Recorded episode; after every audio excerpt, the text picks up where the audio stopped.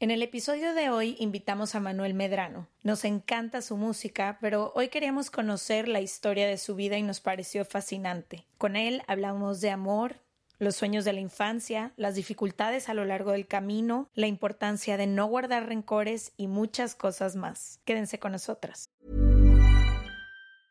Ready to pop the question? The jewelers at BlueNile.com have got sparkle down to a science with beautiful lab-grown diamonds worthy of your most brilliant moments. Their lab-grown diamonds are independently graded and guaranteed identical to natural diamonds, and they're ready to ship to your door. Go to BlueNile.com and use promo code LISTEN to get $50 off your purchase of $500 or more. That's code LISTEN at BlueNile.com for $50 off. BlueNile.com code LISTEN. Hey, I'm Ryan Reynolds. Recently, I asked Mint Mobile's legal team if big wireless companies are allowed to raise prices due to inflation. They said yes. And then when I asked if raising prices technically violates those onerous two year contracts, they said, What the f are you talking about, you insane Hollywood ass?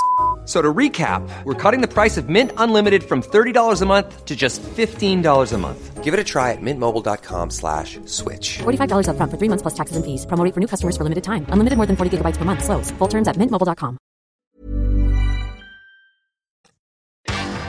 From the beginning.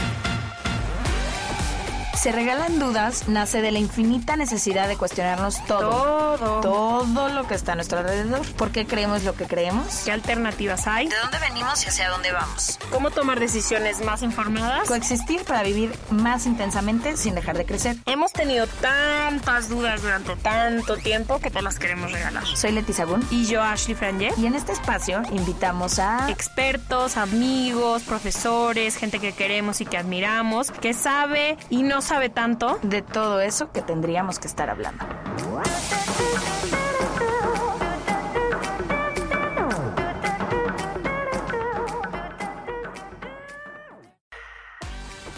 Los temas tabús y las dudas no paran ni con la pandemia. Creamos un show online para poder estar cerquita de ustedes y quedan dos episodios. Si no podemos hacer un tour este año, nos vamos a meter a tu sala para reírnos, llorar, regalarte más dudas y convivir durante un buen rato. Acompáñanos y compra hoy tus boletos. Rompiendo Tabús 2021. El sábado 4 de septiembre hablaremos sobre amigos, familia y relaciones y el sábado 4 de diciembre sobre el cierre de ciclos. Consigue ya tus boletos en serregalandudas.com diagonal boletos. Bienvenidas y bienvenidos a otro martes de Se Regalan Dudas. Hoy estamos felices con nuestro invitado porque el país donde más nos escuchan es México y los latinos en Estados Unidos, pero eh, seguidito viene Colombia.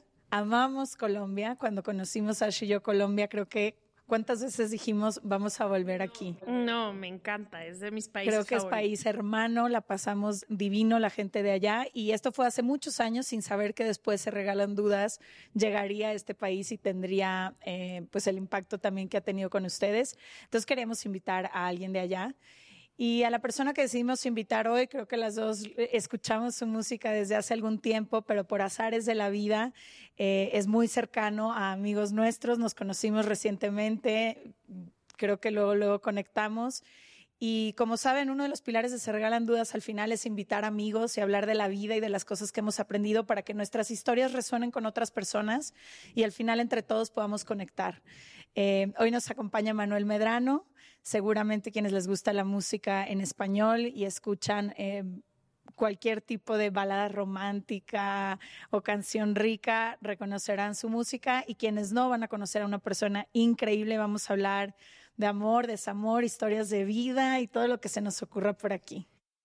Estoy muy emocionada porque tenemos un rato sin tener amigos este, para hablar de, de Sí, la ya hemos traído entonces- como puro experto en temas muy Sí. elevados, ¿no? Exacto, y este, y creo que estos capítulos a mí me encantan porque no solo me hacen conocer a la persona de enfrente, sino me encanta ver con qué se conecta cada una de las personas que nos escucha. Hay gente que luego nos escribe de que tal frase que dijo tal amigo suyo, todavía me acuerdo, y me encanta eso, como cada quien va agarrando pedazos diferentes de las historias que contamos. Y al final, para la nueva temporada, estábamos viendo cuáles han sido los capítulos más escuchados en la historia de Se Regalan Dudas, pensando que a lo mejor iban a ser estos de sanando historias de vida, ansiedad, depresión, y nos dimos cuenta que los cinco más escuchados son cuando hemos invitado amigas o amigos a hablar de temas que todos podemos relacionarnos. Entonces creo que vamos a regresar un poquito ahí. Hoy nos acompaña Manuel Medrano. Bienvenido a Se Regalan Dudas, querido. Qué gusto tenerte aquí con nosotras. Bienvenido. Hola chicas, el gusto es mío. Gracias, gracias por invitarme. Estoy muy emocionado. Nunca había hecho un, podcast así. Oye, a ver, antes de, de, invitarte, Manuel, escribimos a los amigos que tenemos en común y les dijimos, oigan, tenemos muchas ganas de invitar a Manuel y nos dijeron, tienen que invitarlo porque su historia de vida es alucinante. Eh, no, nos, no nos quisieron decir mucho, nos dijeron, hablen, hablen de esto ustedes con él, pero si te parece, nos encantaría empezar con tu historia de vida, que nos cuentes un poco cómo naciste, cómo creciste, quién era Manuel antes de llegar a este mundo como público que ahora a lo mejor las personas conocen, pero sería divino poder conocer tu historia. Claro, claro, yo soy, yo soy un libro abierto, amo, amo mi historia, digamos así, eh, mi historia de vida en lo personal. Siento que le debo todo lo que tengo, todo lo que soy a esa, a esa historia de vida, entonces, no, buenísimo compartirla con todos.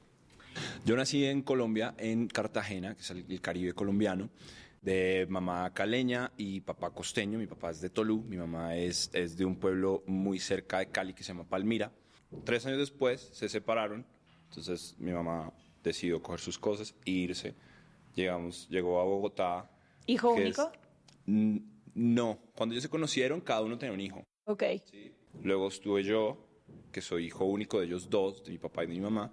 Y luego cuando se separaron, mi papá tuvo cuatro hijos más, ahora con, su nueva esposa, eh, que son mis hermanos por parte de papá.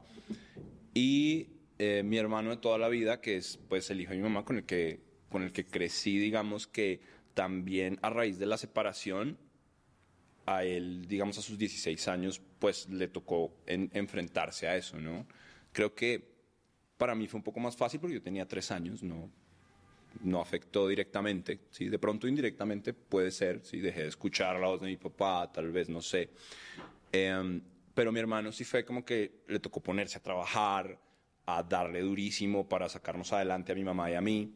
Entonces, se pueden imaginar, vivíamos los tres en la capital del país, eh, sobreviviendo con, con, un salario mínimo, que era lo que se ganaba mi hermano, ¿no?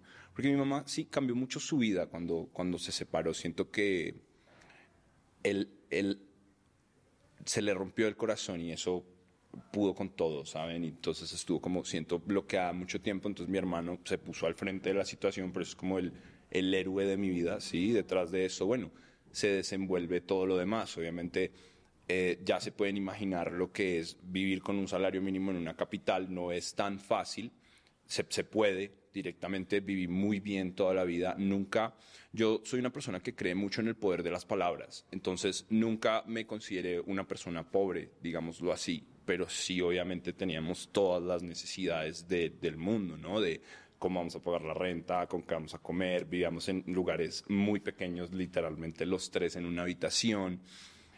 pero de ahí en adelante también se forjaron muchas cosas en mí por la crianza que me dieron estos dos personajes que, que guiaron mi vida, que fueron mi mamá y mi hermano. Siento que crecí en un hogar lleno de amor, de, de muchos valores. Mi mamá me inculcó cosas muy lindas alrededor de eso. Mi mamá es una persona que también súper espiritual y metafísica y cree en el universo y en todo, que todo lo que le pides al universo, el universo te lo va a devolver. Y creo que esa fue la enseñanza más grande y esa fue la enseñanza que me trajo toda la vida. ¿sí? Yo empecé a pedirle al universo, pero a pedirle al universo todo. Ganaba dinero haciéndole tareas a los otros chicos o cartas de amor ya cuando era más chico. Bueno, el caso es que esa enseñanza de pedirle al universo me llevó a mí en algún momento de mi vida a entender que teníamos de pronto muchas carencias o limitantes económicas, pero que eso no toda la vida tenía que ser así. Y que yo no tenía ni idea cómo, pero iba a hacer que eso cambiara. Entonces em, empecé a soñar en eso, empecé a enfocarme en eso, empecé a buscar la manera de dejar una huella en el mundo. ¿Crecías con personas que estaban en estas mismas circunstancias o quiénes eran, además de tu mamá y tu hermano, quiénes eran las personas como con las que siempre fuimos, siempre fuimos nosotros tres, por, por, lo general. Mi mamá y mi hermano fueron, fueron mi familia. Mi papá estaba, pero era en un ámbito de que a veces llamábamos por teléfono, a veces me ayudaba a ciertas cosas, pero indirectamente estamos hablando de 30 años atrás, la comunicación era diferente, ¿no? Sí, sí, sí, no hay un WhatsApp, no hay un mail, un Instagram. Inclusive nosotros en la casa nunca tuvimos teléfono de la casa o computador o televisión, yo ya tuve grande. y, y era uno de estos canales, estos televisores a blanco y negro de, yo creo que ya habían televisores mucho más modernos para entonces, pero, o sea, al tiempo, esas cosas son cosas que las cuento porque me parecen muy divertidas, ¿sabes? Y me llevaron a vivir también, obviamente, una infancia, yo estaba más conectado con el universo, con el mundo real, ¿no? Con ir a ver a mis amigos, ir a jugar al fútbol. Siento que nunca tuve amigos de toda la vida porque siempre éramos muy nómadas, siempre estábamos mudándonos de lugar en lugar, siempre tenía un colegio cerca de la casa. Entonces, como que nunca alimenté, tuve la oportunidad como de, de, tener amigos de toda la vida. Digamos que eso me parece algo lindo de, de las personas que pueden conservar amigos para, para, toda la vida. Pero sí siento que me llevé algo de, muchos amigos que tuve desde, desde niño y creo que se quedó en mi corazón ver todo lo que pasaba alrededor de eso, sus familias. creo que siempre analicé cada cosa que no había en mi vida, la analizaba en la vida de los demás y, y creo que la depuraba de mí y sentía como directamente que qué lindo que es, pero definitivamente no me, no me hace falta, ¿me entiendes? No siento un vacío ahí por, por ese lado. Siempre estuve en un, en un mood muy, muy personal, creo que siempre he sido muy solitario, ¿sabes? Como que nunca tuve rencores por nada, ni con la vida por la vida que me tocó, ni con mis padres por separarse, con ninguno de los dos, pero directamente creo que también entendí la, la relación del amor en, en, entre dos personas. ¿sí? De niño de pronto era mucho más inconsciente de eso, pero hoy en día pienso en cuánto pudo sufrir cada uno en el momento que se separaron y, wow, creo que definitivamente eso fue una gran enseñanza para mí y todo lo que pasa ahora con mi música, ¿no? Yo le escribo al amor, a las relaciones personales, a todo lo que pasa en, en, en una relación de pareja y indirectamente yo no sé nada de eso, ¿me entiendes? Yo me considero un amateur, yo solamente escribo lo que siento en el momento que lo siento, pero también creo que la vida me ha dejado esas enseñanzas desde, desde muy niño, dándome la oportunidad de ver qué es lo que pasa alrededor de todas las relaciones en el mundo, ¿no? De pareja, de padres, de parejas de chicos, de, de todo. Em, ahorita que dices, primero una de las cosas que más me llamaron la atención es cuando dices, eh, a mi mamá se le rompió el corazón mientras estaba pasando esto y como mientras tú tenías, digo, dices tres años y tu hermano, pero mientras estaban tratando de reajustar su vida, pues tu mamá estaba pasando por un duelo, que a veces los duelos del corazón son igual de los duelos de las personas que mueren. Se siente igual, es una persona que se está muriendo para ti. Y ahora que dices cómo empezaste a ver cómo era la relación del amor, ¿con qué idea del amor creces? Justamente cuando esto es lo que te toca ver, quizás entendiendo que el amor no dura para siempre o te fuiste al otro lado y dijiste, a lo mejor yo sí voy a querer construir algún otro tipo de amor. ¿Qué, qué, se va construyendo en tu cabeza alrededor del amor? No necesariamente fue como que se fue construyendo algo, pero sí iba mm, de pronto apuntando, como tomando apuntes. Algunas personas se sienten así, otras personas se sienten de otra manera.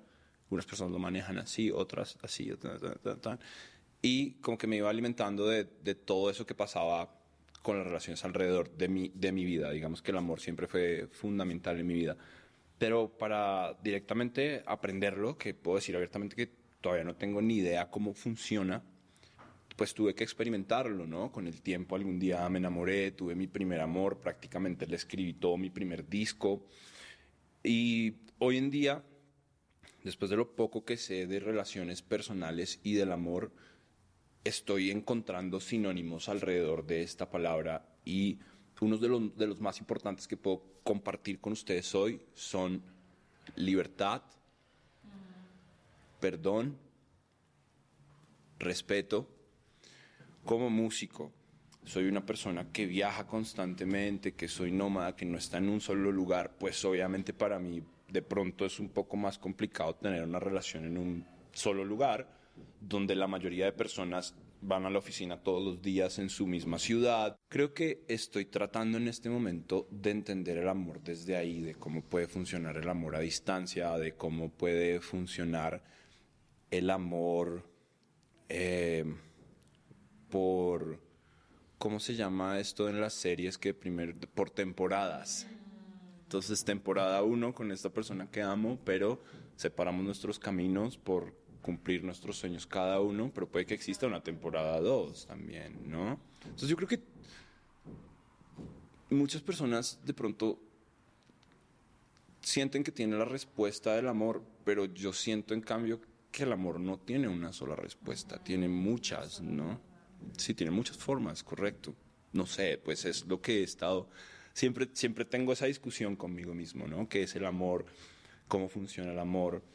cómo funcionan las relaciones de pareja que no están solamente ligadas al amor, creo que hay un interés de por medio gigante alrededor de eso y creo que hay que tenerlo claro, ¿no? ¿Qué es lo que te interesa? ¿Estar con esa persona para siempre?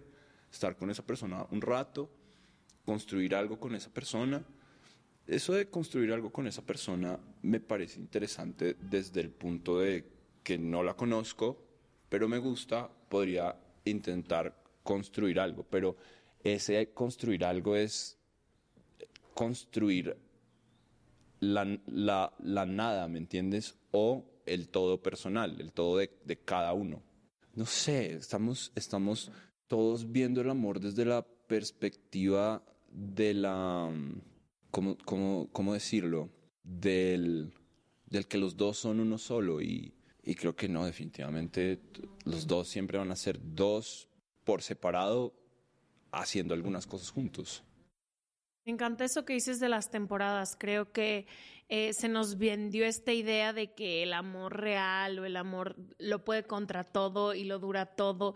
Y pensar que puedes pausar y decir, bueno, vamos a vivir temporada 2 solos y temporada 3 y a lo mejor luego en la temporada 5 nos volvemos a encontrar.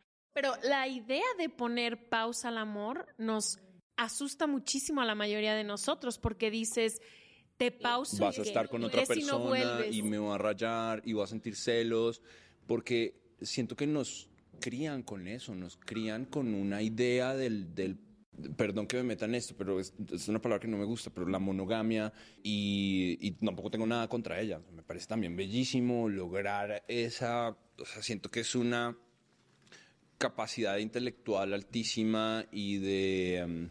Y de compromiso, sí, correcto, que, está bueno también, pero solo la, la, mayoría de las enseñanzas están solo dirigidas a eso y no nos enseñan a enfrentar la, la otra parte, que es una realidad, que, que también la mitad del mundo no lo practica, ¿saben?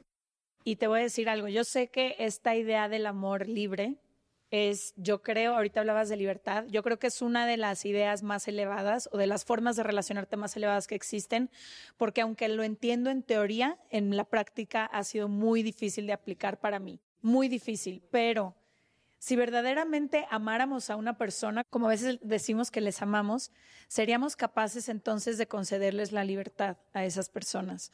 Y yo una vez le decía a alguien que amé y amo hasta el día de hoy mucho, y le decía, mi mayor prueba de, amor hacia ti ha sido dejarte en libertad. Ha sido dejarte tomar tus decisiones, vivir tu vida, hacer lo que sea que has querido hacer con tu vida.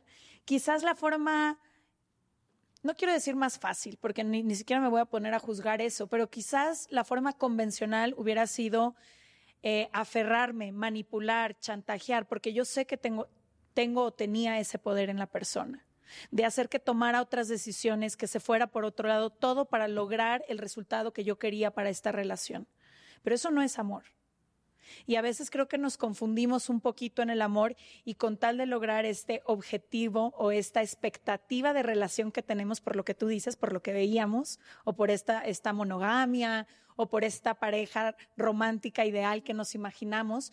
Para mí ahora que lo veo desde otro lugar, no es amar. Amar es justamente decirle, te doy la libertad de que hagas lo que quieras con tu vida. Y ese es, ese es mi acto de amor hacia ti, ese es mi acto de respeto hacia ti, pero qué difícil es desapegarte de alguien por quien sientes cosas, ¿no? No, desapegarte de alguien, desapegarte de la idea del amor que tenías, que es todo, voy a poderlo tener todo. No, que, no dudo que haya gente que lo puede tener todo, pero muchas veces en la vida tienes que escoger o un sueño o una relación. O vivo a distancia mi sueño o me voy a chambear a Los Ángeles. O sea, hay muchas veces que la idea del amor Gente que quiere hijos, sientes que no quiere hijos, gente que ya no quiere vivir así y tú sí. No sé, como que muchas veces creo que le cargamos a la definición del amor muchísimo peso de que lo puede todo y no es cierto. Creo que el amor y el sentimiento de amor personal que tú puedes dar lo puede contra todo. Como tú decías, perdonar, se puede respetar, se puede hacer un chorro de cosas, pero en, a veces en relaciones y sobre todo de parejas, pues el amor no lo puede todo, no creo, al menos. Ojalá que aprendamos a amar cuando estemos viejitos. y ahorita que decías, que decías, no conozco mucho de relaciones personales, yo creo que sí. Cada uno conocemos desde nuestra experiencia todo lo que hemos podido como, no sé, vivir o experimentar. Pero bueno, ahorita regresamos a los temas del amor. Quiero seguir conociendo tu historia. Entonces, se mudan a, a Bogotá, dentro de tu cabeza existen estas posibilidades de decir, quizás mi vida puede irse hacia otro lado. Eh, en qué edad más o menos de tu vida estamos y qué empieza a pasar. Bueno, yo estaba bien chico cuando pues me di cuenta que no vivía igual que mis amigos, ¿sabes? Como que mis amigos tenían muchos privilegios que yo definitivamente ni por ahí, desde cosas tan básicas como un núcleo familiar a, a cosas más complejas como, no sé, como alimentación variada, eh, es que definitivamente son súper simples también. Alimentación variada, una casa bonita, eh, un televisor, viajes, no sé. Entonces me decía a mí mismo como, qué, suerte la mía, ¿no? Definitivamente pues, estoy vivo. estoy vivo, tengo la posibilidad de, de ver todo lo que pasa alrededor. Eh, no cuento con la fortuna, pero al tiempo sí, porque lo que yo no tenía, de pronto lo tenía un amiguito y, también lo disfrutaba. Entonces aprendí que no necesariamente tienes que tenerlo todo para disfrutarlo, ¿no? Desde, desde ahí, desde niño.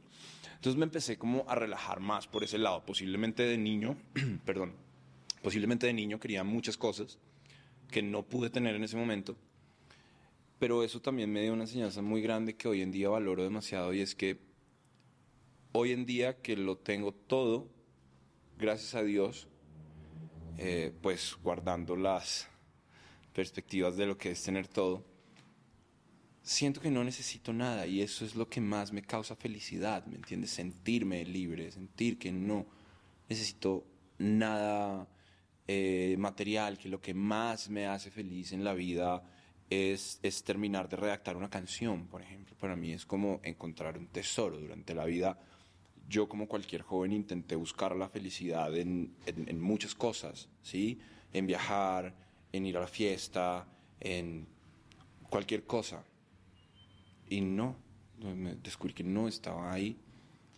Descubrí que estaba en el simple ejercicio de escribir una canción y terminar.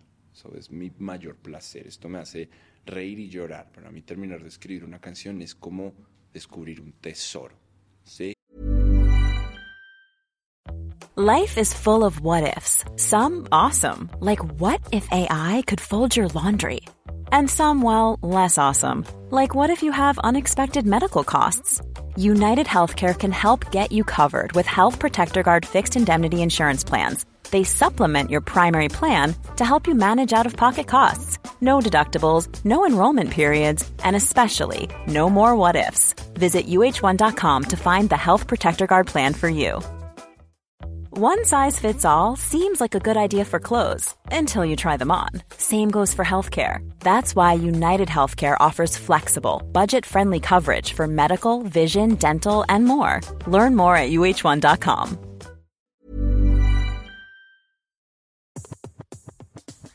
Este mes, Leti y yo nos tomamos unas merecidas vacaciones. En lo personal, necesitaba un tiempo de desconexión para estar solo conmigo y con las personas que quiero uno de los planes que hicimos fue ir a uno de mis lugares favoritos, el mar. Por eso decidí comprarme un traje de baño lindo, protector solar y algunas otras cosas que quería llevarme a la playa. Después de comprar lo que necesitaba, usé una app que se convirtió en mi más grande aliada, porque me regresó dinero en efectivo y me recompensó por muchos de los gastos que hice. La app se llama Hybora y es muy sencilla, rápida y segura de usar. Hybora me ha regresado dinero por comprar en tiendas como Lowell's, Macy's, Sephora, Best Buy y mucho más. Tú también puedes empezar a usarla y recibir dinero por comprar desde comestibles hasta artículos del hogar y de belleza. Lo único que tienes que hacer es agregar tus ofertas en la aplicación, subir tu recibo y listo. Obtendrás dinero real que podrás depositar a tu cuenta bancaria, PayPal o tarjetas de regalo. Si tú también quieres aprovechar estos beneficios, en este momento, para ti que eres parte de nuestra comunidad, Hybora ofrece 5 dólares por solo probar Hybora usando el código DUDAS cuando te registras. Simplemente ve a la Apple Store o a Google Play Store y descarga la aplicación Hybora, completamente gratis para comenzar a ganar dinero en efectivo y use el código DUDAS. Eso es I-B-O-T-T-A en App Store o en Google Play con el código DUDAS.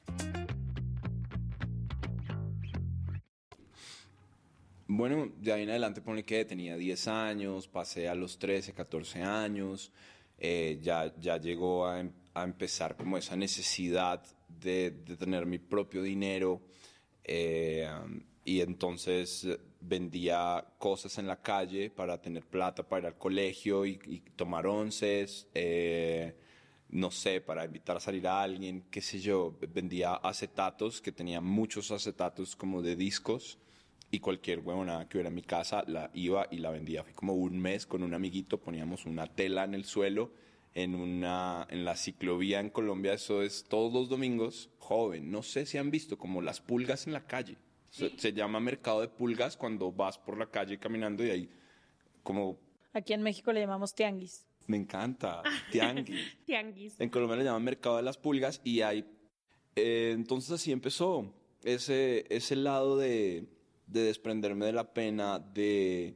Así como se pueden imaginar que tuvimos una infancia complicada, obviamente vivía en, en barrios de, de clase media baja en, en Bogotá. Si te gusta nuestro podcast y el contenido que hacemos para ti, existe una forma en que puedes ayudarnos. Dale clic en el botón de seguir o follow en la plataforma que nos estás escuchando en este momento y de esa manera nos ayudas a que nuestro contenido se posicione mejor en la plataforma y pueda llegar a muchas más personas. Muchísimas gracias y no olvides darle seguir o follow. siento que la vida me dio una oportunidad hermosa de vivirla tal cual y como es en todo su esplendor, porque así como de niño viví como muchas necesidades y, y de pronto la calle muy de cerca eh, y para, no sé, ahora, no sé, a los 2016 me gané dos Latin Grammys y me invitaron a cantar en el Timo Bail Arena, que era mi mayor sueño, fue puta, o sea, ¿me entiendes? ¿Dó- ¿Dónde me pellizco? Sí, weón. Entonces, viviendo en los barrios más peligrosos y pobres y luego de grande viviendo en donde se me dé la gana vivir, ¿me entiendes?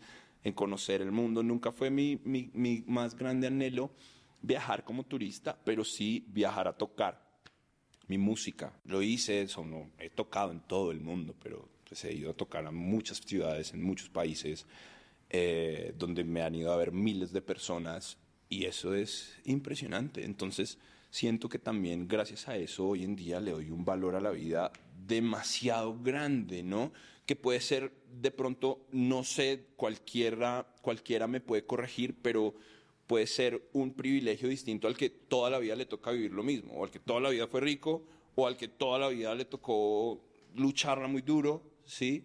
Pues yo tuve la- tengo la oportunidad de en este momento tener esas dos perspe- perspectivas y siento que emocionalmente me, es- me genera un impacto tremendo porque sé lo que es vivir una necesidad, sé lo que es ver a mi mamá luchando por su vida con su corazón roto, ver a mi hermano a sus 16 años partiéndose el culo andando de, de- un lado de la ciudad al otro para atender mesas y que yo pudiera ir al colegio, de pronto él abandonar un poco sus sueños, ¿sabes? Hoy en día son, los héroes de mi vida son mis personas más preciadas y estoy a cargo de ellos al 500% y lo amo. Hoy en día mi hermano trabaja conmigo en todo lo que tiene que ver con, pues, con nuestra vida personal y con, y con, y con mi empresa. Eh, hablo constantemente con él para que cumpla mis sueños, sus sueños. Disfruto de la vejez de mi mamá que todavía está guerreando la vida, ¿sabes? Y, y, y para mí es un orgullo que llegó a sus 70 años eh, sana, eh, con una espiritualidad lindísima, con una mentalidad lindísima, sabes que toda la vida se encargó de cuidarnos también, de aconsejarme. Entonces creo que esas son las cosas que más disfruto, ¿me entiendes? yo no necesito nada de ella, pero que un día me dé un abrazo, eh, me haga una sopa, claro, me voy de gira, los dejo de ver durante meses y cuando regreso, que estén ahí es lo más fuerte, son los grandes pilares de mi vida esos dos no tuve la oportunidad de, ir a la universidad, tal vez, que era algo que sí en su momento me, chocaba un montón. Yo quería ir a estudiar. Sí, yo hubiera querido que, no sé, que mis papás me pagaran la universidad, pero tampoco, tampoco era posible. Como a los 17 años viajé a, ver a mi papá, después de los tres años que no lo veía, y nos hicimos grandes amigos. Decidí yo por mi cuenta ir a, ir a verlo y saludarlo y decir hola, conocer a mis hermanos, porque a veces hablaba con ellos por teléfono entender la historia, ¿sí? Definitivamente también hubo algo muy lindo y esto de pronto va para los que tienen papás separados y es que la historia de los papás separados es de ellos y tú no tienes nada que ver en eso. Y eso también me parece lindo porque he conocido muchos amigos que sus papás se separan y terminan odiando a alguno de los dos, ¿sí? Pero así como tu relación con tu novia es tuya, la relación de sus papás fue la relación de sus papás y son sus propios problemas, ¿me entiendes? Entonces creo que eso es importante y también me enseñó mucho, ¿no? Entonces hice una gran amistad con mi papá, también me dio grandes consejos de la, de la vida. Uno de ellos... ¿Cómo fue? ¿Cómo fue verlo a los 17 años? Chistosísimo, mi papá es el man menos, eh, ¿cómo decirlo? Expresivo, emocional. Eh, Hola hijo, abrazo y vamos a almorzar. okay. De pronto somos muy parecidos en eso inconscientemente y eso que yo no viví con él toda la vida, pero hoy en día, después de conocerlo y después de, de, ver su vida, que vive feliz, sus hijos lo aman, tiene nietos, que son mis sobrinastros, no sé cómo decir, como sobrinos de, mis hermanastros, eh, siento que vive una vida feliz eh, con su esposa y mm, siento definitivamente que gran parte de lo que yo soy se la debo a no haber tenido una figura paterna al lado, ¿saben? Y me gusta definitivamente. No, no, no sé, eso sí es extraño y todavía no he descubierto por qué, pero me gustó así. No, no sé, soy un personaje raro, ¿me entiendes? Y, o, sea, me siento así. Eh, y vengo de un núcleo familiar extraño, diferente también, ¿no? Al tradicional, que pues, es una familia mamá, papá, hermana, hermano, eh, los papás chingándole para que sus hijos tengan todo, fue diferente. No, y ahorita que hablabas de papás divorciados, eh, yo también crecí con papás divorciados, pero creo que cuando tienes infancias donde no se ven como te cuentan, cómo va, o sea, como te dicen de que vas a tener mamá y papá y toda la infancia es feliz, ¿no? Y eres feliz todo el tiempo y todo está feliz y luego pues ya eres adolescente y todo, o sea, como que creo que a los que nos toca vivir infancias un poco más complicadas, eh, ahorita que hablas de tu hermano, yo pienso, yo de más chica tuve que hacerme cargo de Chelsea, mi hermana, por un rato, o sea, como que pensar en esas cosas que hacemos que creces siendo un poco niño adulto, ¿no? Porque tienes que vivir en hogares donde te tienes que hacer responsable de ti mismo, de ti misma, empiezas a entender las diferencias que hay en otras casas, que como tú dices, ahora como adulto y como adulta yo lo veo y digo, híjole, ha sido una ha sido el camino a mi sanación, ha sido el camino a que yo pueda construir mis propias familias, ha sido el, el camino hacia perdonar a mis papás, a mis hermanos y todo, pero creo que hay muchas cosas y para eso va mi pregunta, muchas cosas que de niños no teníamos, no importa mucho más allá de lo económico que como adulto te tienes que dar, ¿no? O sea, hay ciertos eh, permisos o ciertos sueños que tienes que seguir que son más de tu niño que de ti mismo, ¿no? ¿Cuáles han sido como esas cosas que has tenido que darte que de niño no tenías que ahora tienes la posibilidad de darte? Va para los dos la pregunta. Leti, por favor. Yo he tenido que darme mucha libertad al revés de ustedes, yo sí crecí en una familia que se veía como se ve la familia tradicional, con mucha estructura, eh, no solo mi familia, papás y hermanos, sino que ambos son muy cercanos a sus familias, entonces yo crecí con mis cuatro abuelos, con todos mis primos, con todo. Y eso fue increíble, pero yo he tenido, por lo mismo es una familia como muy cercana que hace un poco, tiene ya un poco como el camino trazado de cómo se ve la vida. Entonces yo que quise una vida distinta a la de ellos, he tenido que darme ese permiso de construir un camino que yo nunca vi y que no sé cómo se veía. Eso es un poco como lo que he tenido que hacer de adulta y no sentirme culpable por dejar el nido y por construir mi propio camino, que muchas veces me siento como culpable. Sí, porque es la única. Porque soy la única que se ha salido siquiera de la casa, de la ciudad, del plan, de... Nice, me encanta eso, Leti. Y qué bonito que tengas la fortaleza de decirlo, ¿no? Porque uno dice, a veces abrir el corazón y decir las cosas, a veces es es difícil, ¿qué me pasa con las canciones. A veces cuando te a escribir, digo, uy, pero si digo esto, vamos a decirlo. En mi caso, no sé, no sé qué decir porque yo siento que, por el contrario, sí tuve mucha libertad al ser mi núcleo familiar tan pequeño.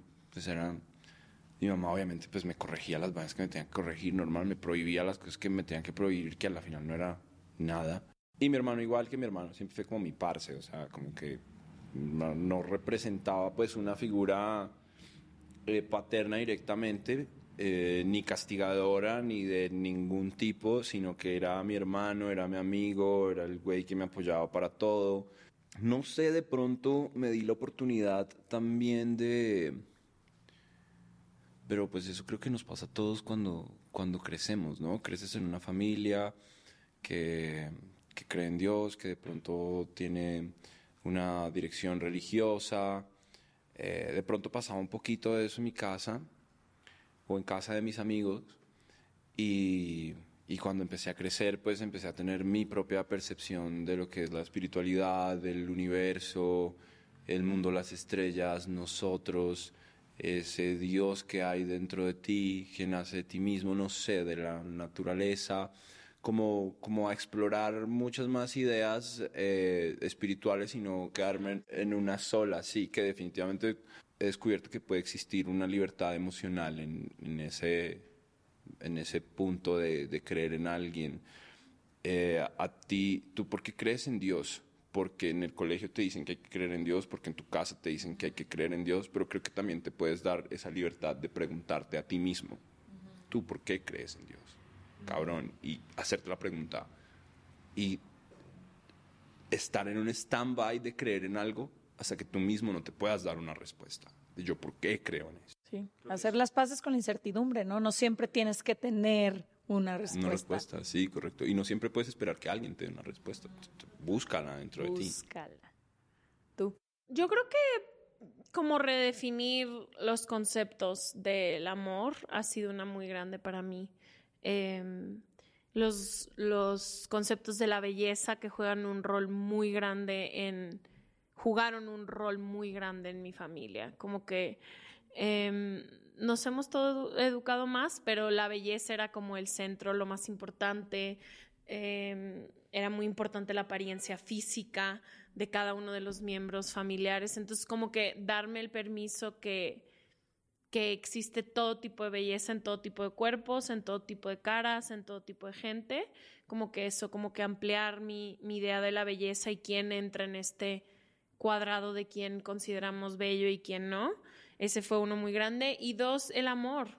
Como que, mm, no sé, a mí a comparación contigo, como que el divorcio de mis papás sí durante muchos años definió muchas cosas de mí, como que perdí muchísima esperanza en el amor, mucha esperanza en el compromiso, eh, mucha esperanza en que puedes como amar de lugares sanos, como que creo que tuve que redefinir la idea de que se puede amar de un lugar mucho más sano, que puedes, que a las personas que amas no les tiene que doler. Creo que eso también aprendí mucho a, como decir que el amor no duele y que no se llora y ver a tus papás con el corazón roto es complicado y se te queda grabado como pinche película por el resto de tu vida. Entonces, no sé, como que siento que eso, como redefinir lo que es la belleza y cómo, cómo se ve en el mundo y también qué y cómo amo. Oye, Manuel, a ver, tengo una pregunta de lo que escuché de tu historia que me llama mucho la atención. Siento que muchas personas que crecieron con la ausencia de padre, que por ejemplo en Latinoamérica es una de las cosas más comunes, la mayoría de las eh, mujeres crecen siendo mujeres solteras, ya sea porque el papá se fue, nunca volvió, o porque se fue a trabajar a otra parte, o lo que sea, em, o padres separados o divorciados o lo que sea, y como que en ti siento mucha paz con esto, ¿no? Con entender que así fue, con tú mismo haber ido a buscar a tu papá, y lo que nos estás contando, con llevar una relación tan cercana a tu mamá y a tu hermano. ¿Cómo llegas a este lugar? ¿Cómo perdonas todo esto o ni siquiera lo juzgaste como algo malo? ¿O por qué estás tan en paz con la idea de que así fue? Sé que hoy como adulto lo ves como una bendición todo lo que pasó, pero a tu niño de 6, 8, 10, 12 años, ¿cómo le explicabas la ausencia de papá y cómo después de tu corazón nace ir a buscarle? Claro, bueno, nunca, nunca he ido a terapia.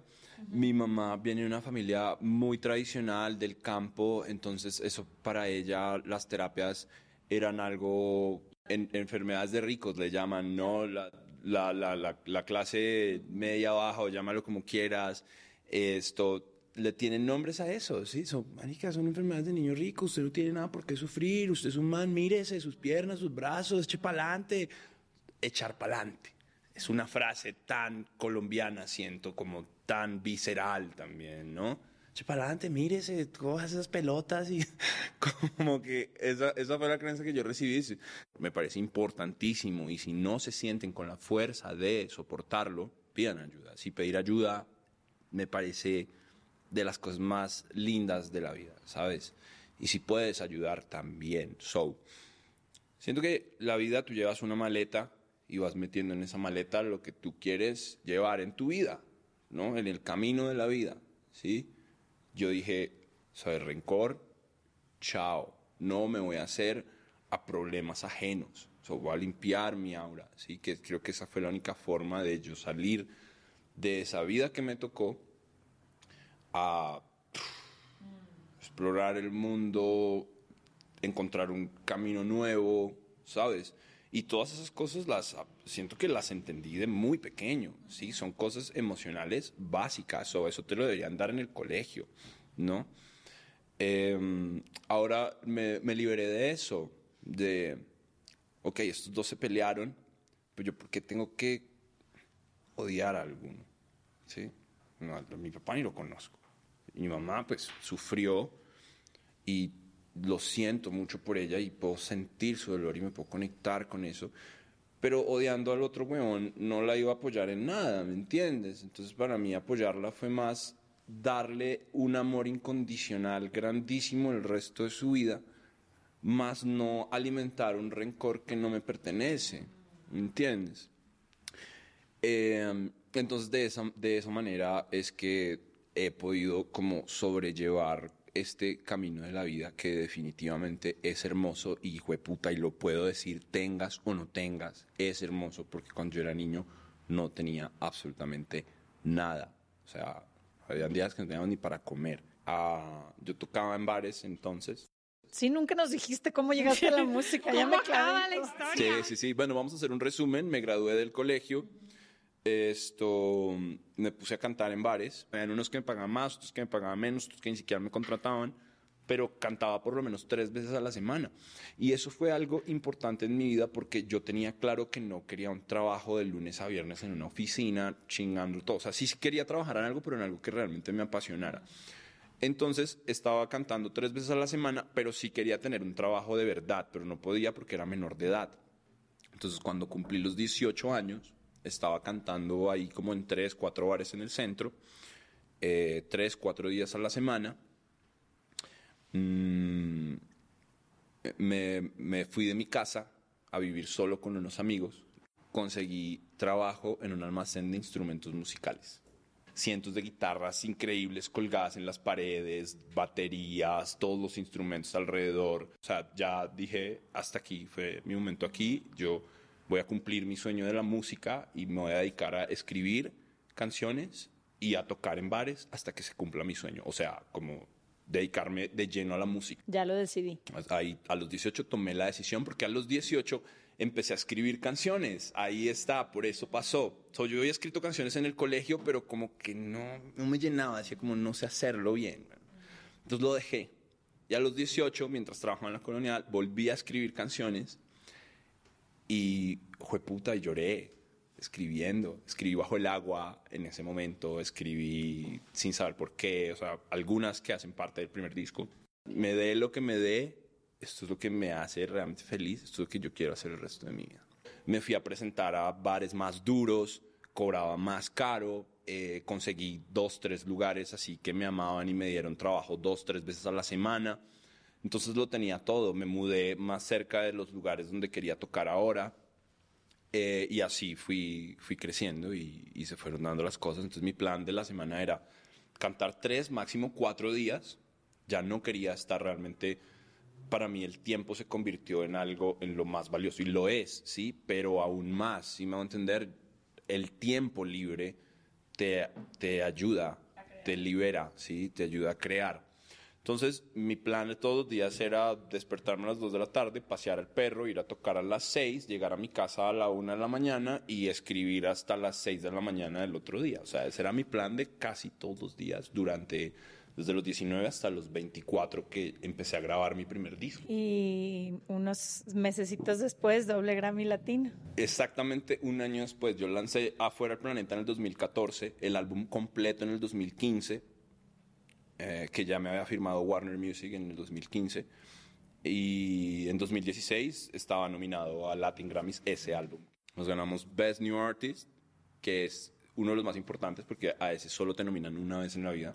Admiré toda mi vida los cantautores. Yo me volví músico y, y, y, escribí, y escritor por Silvio Rodríguez, por Chico Barque, por Pablo Milanés, por Jorge Drexler, por Robbie Draco Rosa, so, son cantautores que yo admiraba demasiado, ¿me entiendes? So, que me dieran un Best Songwriter Album por mi primer álbum de cantautor, con 12 canciones escritas por mí. Para las personas que están escuchando este capítulo porque escuchan podcast, pero no conocen la bellísima voz de Manuel Medrano. Te voy a pedir que nos cantes lo que tú quieras, algo a capela. Dije que no lo hiciera, pero de No, todos yo modos. sí. Ay, ¿saben qué? Te voy a decir, cuando Soy viene un gente... pendejo, yo iba a traer la guitarra. No. Lo olvidé, les juro que la iba a traer, les juro que la iba a traer. ¿Puedo cantar la nueva rola? Por favor. Hay una luz dentro de ti que no la apaga nada, nada. Hay tantas cosas en tu corazón que no las vence nada. Hay tantas cosas dentro de ti que no me puedo resistir a tu boca y a lo bien que me tocas. Hay tantas cosas dentro de ti que he podido descubrir en tan poco tiempo. Bebé, este es el momento en el que se juntan tu corazón con el mío y alimentas mi cuerpo entero. Ay, ay, qué bonito Nos es lo vemos bonito. el próximo martes. Gracias. No, espérense, espérense. La Ah. última, la pregunta del libro, ya. ¡Wow, amigo! ¿Qué tal? ¿Te gustó la letra? ¿Qué Estoy belleza. lista, va a ser todo. Gracias. A ver, siempre les damos la opción a las y los invitados de escoger la pregunta que quieran y Manuel dijo, lanza la que quieras. Porque Entonces, están buenísimas todas. mm, Pero me da miedo escoger una. ¿estás listo? ¿Qué es algo que siempre has querido decir y no te has atrevido? No tienes que decir a quién, puedes decir qué, no tienes que decir a quién. Mm, algo que siempre he querido decir y no he dicho. Mi música es mi favorita. Divino. Nos vemos el próximo martes. Gracias. Gracias por escucharnos. Recuerda que puedes suscribirte en cualquiera de las plataformas donde nos estés escuchando en este momento. Solo presiona el botón seguir para que no te pierdas ningún episodio. Y si crees que algo de lo que escuchaste hoy podría servirle a alguien más, te invitamos a que lo compartas con esa persona que se te vino a la mente. Nos vemos el próximo martes.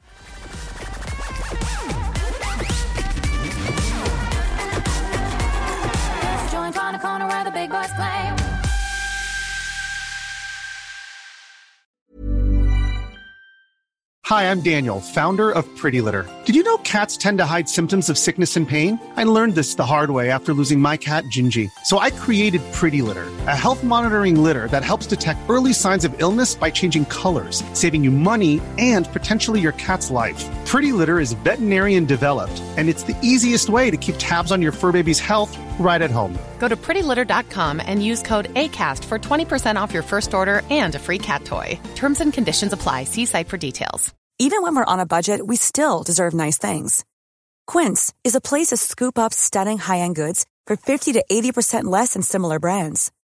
They have buttery soft cashmere sweaters starting at $50, luxurious Italian leather bags, and so much more. Plus, Quince only works with factories that use safe, ethical, and responsible manufacturing. Get the high-end goods you'll love without the high price tag with Quince. Go to quince.com slash style for free shipping and 365-day returns.